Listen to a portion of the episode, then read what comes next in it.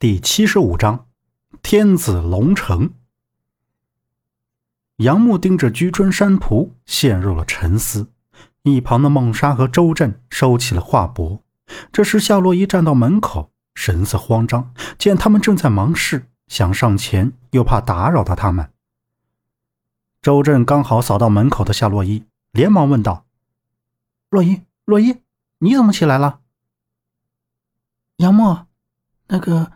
大强他，夏洛伊依然是站在门口，吞吞吐吐的一句话没说完整。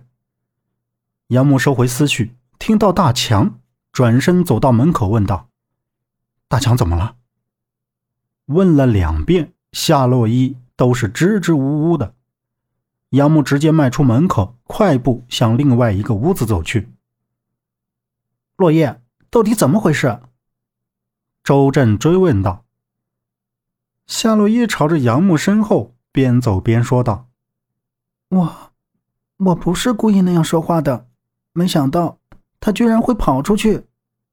大强跑了，因为夏洛伊说了一句：‘都是因为你，要不是你就不会发生这么多事。你就是个累赘，请你不要再连累大家了。’”夏洛伊原本以为自己嘟囔了几句，大强不会听进去的，在他的眼里。大强就是个傻子，没想到他话没说完，大强瞪了他一眼，撒腿就跑了出去，自己紧接着追出去，而他已经消失的无影无踪。杨木并没有责备夏洛伊，他叫上周震一起出去找大强，孟莎也去赵汉秋那儿查探消息。萧县不大的城镇，街道横七竖八的比较多。杨木跑了好几条街，也没有任何收获。眼看天色黄昏，回到之前的院子，刚走到院子，周震也急匆匆的跑了进来。不好，大强被人抓走了！杨木闻声一愣，问道：“被什么人抓走了？”周震说：“没看清抓大强的人长什么样，等他追上去，他们就上了一辆面包车，朝北面跑了。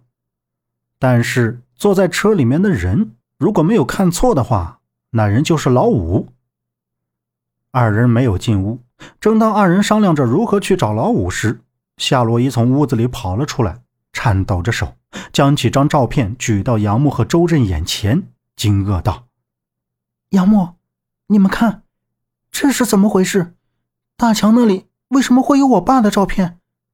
杨木接过夏洛伊手里那几张泛黄发旧的老照片，黑白色照片上的夏叔青涩稚嫩，年轻时也是一个英俊的小伙子。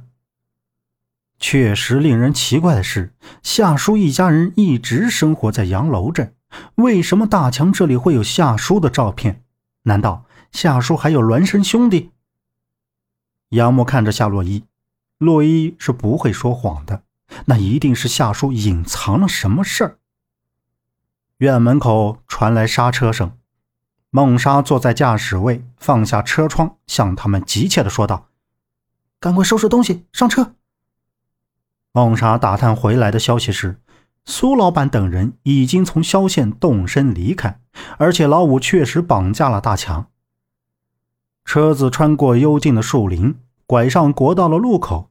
片刻，就看见一辆黑色轿车和一辆面包车从眼前开了过去。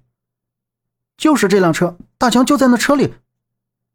周震指着行驶过去的面包车。孟莎挂上档，踩上油门，车子直接冲了出去，穷追不舍地跟在那两辆车的后面。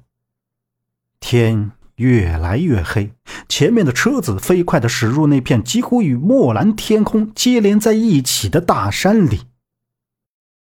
本集播讲完毕，感谢您的收听。